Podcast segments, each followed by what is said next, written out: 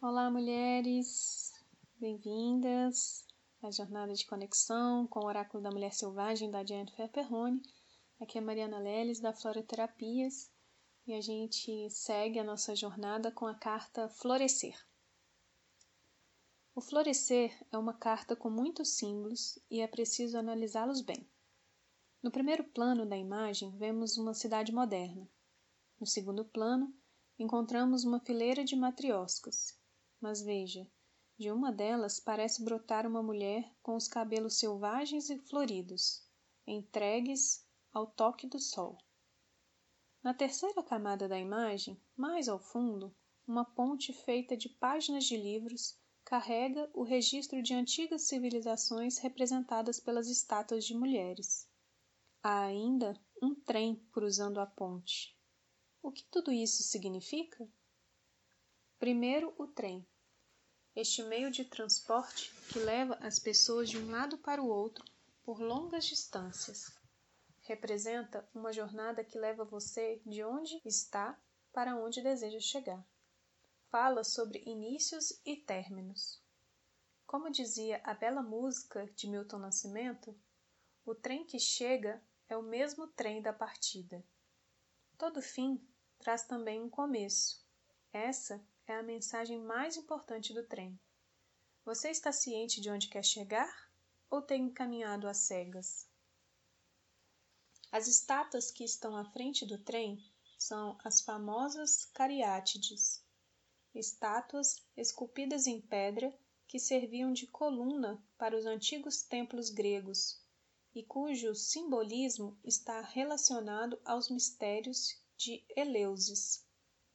Dizem que parte dos mistérios, revelados apenas aos iniciados, consistia em uma procissão onde as jovens, em êxtase, carregavam cestos em suas cabeças. O que elas levavam é algo que até hoje jamais foi revelado, pois faz parte dos mistérios que a deusa Deméter, a senhora das estações, entregou aos homens. As cariátides, na imagem, falam sobre os mistérios e conhecimentos antigos que eram passados de mãe para filha e que se perderam nos rumos da história. Hoje é impossível desvendá-los por meio do intelecto, mas a força psíquica que continham permanecem disponíveis a todos os que buscam com devoção e coragem. A ponte sobre a qual o trem e as estátuas se erguem é feita de papel. São as páginas da história da humanidade. O passado e futuro estão unidos pela continuidade que se estabelece entre as gerações. É sobre isso que fala essa carta. Apenas podemos seguir em frente quando voltamos as costas para o passado.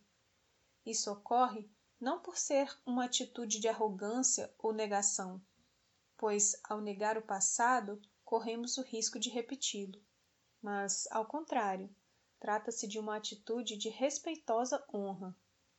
Cada antepassado de nossa ancestralidade fez o seu melhor possível dentro das condições que dispunham no momento da existência, muitas vezes miserável se considerarmos a história humana. Cada indivíduo deseja aos seus descendentes uma vida melhor do que a que ele teve honramos nossos antepassados quando compreendemos essa importante lição. Não negamos o passado, nem ficamos presos às pegadas de nossos antecessores, mas a partir do reconhecimento de onde viemos e para onde queremos ir, podemos traçar nossos rumos. À frente da ponte, vemos as matrioscas, bonecas russas que representam o ser que vem de outro ser, avó, mãe e filha. Tradicionalmente, essas bonecas eram feitas em madeira até que o tamanho não permitisse mais o entalhe. Elas simbolizam, devido à forma simples e arredondada que possuem, a história da maternidade. Também é importante lembrar que na antiga Rússia, principalmente em famílias de origem camponesa, era comum que a mulher mais velha fosse a responsável em determinar o destino de seus descendentes.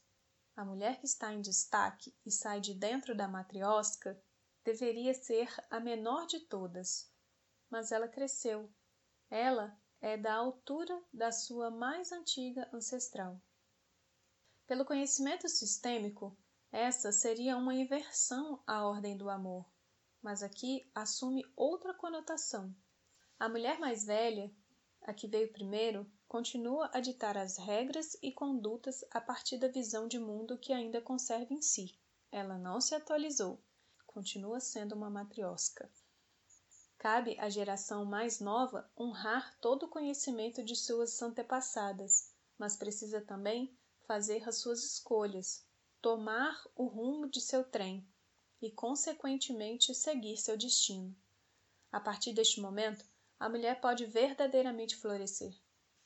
A cidade, à frente da mulher, representa a possibilidade de uma nova estrutura societária que talvez seja desconhecida por suas antepassadas. A carta do florescer vem falar sobre suas escolhas. Você está ciente de onde quer chegar? É capaz de honrar o lugar de onde veio? Está fazendo suas escolhas ou ainda segue inconscientemente os velhos padrões familiares, negando aquilo que continuamente reproduz em sua vida?